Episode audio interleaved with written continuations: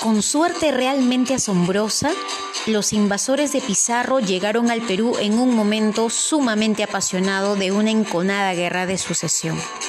Pocos años antes, cuando Pizarro navegaba todavía por el Pacífico, el imperio estaba en paz bajo el gobierno supremo de un inca venerado, Huayna Cápac, cuyos dominios se extendían por casi 5.000 kilómetros a lo largo de los Andes, desde el centro del actual Chile hasta el sur de la actual Colombia una extensión mayor que el ancho del territorio continental de los Estados Unidos, o que toda Europa del Atlántico al mar Caspio.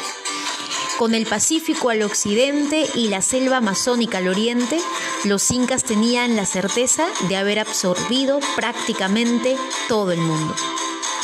Durante muchos años, Huayna Cápac había estado enviando a los ejércitos profesionales incas contra los nativos del extremo norte, la zona de Pasto y Popayán en el actual Colombia.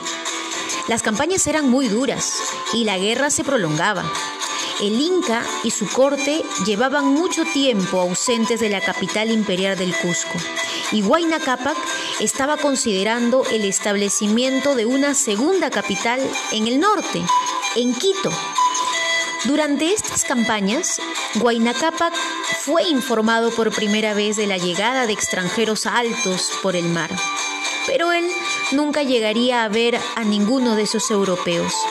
Su ejército y su corte fueron presa de una devastadora epidemia que mató al Inca entre febriles delirios, en algún momento entre 1525 y 1527.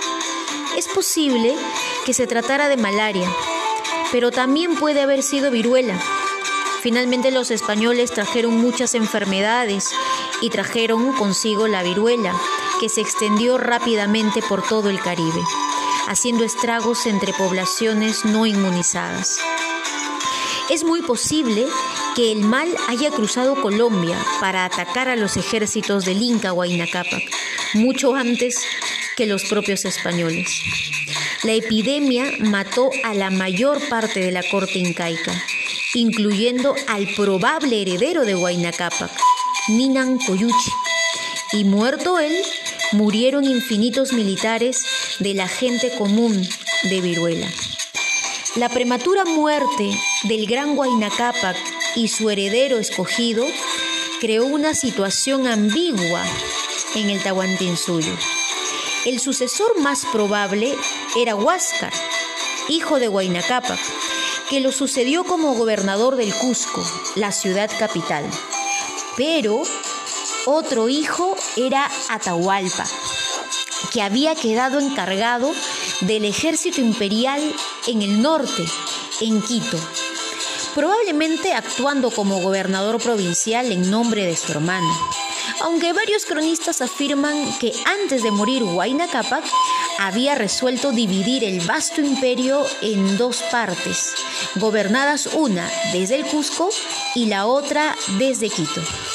Sinceramente, tal vez nunca lleguemos a conocer con precisión la naturaleza de ese legado, pero lo que sí sabemos es que después de unos pocos años de calma, estalló la guerra civil entre estos dos hermanos.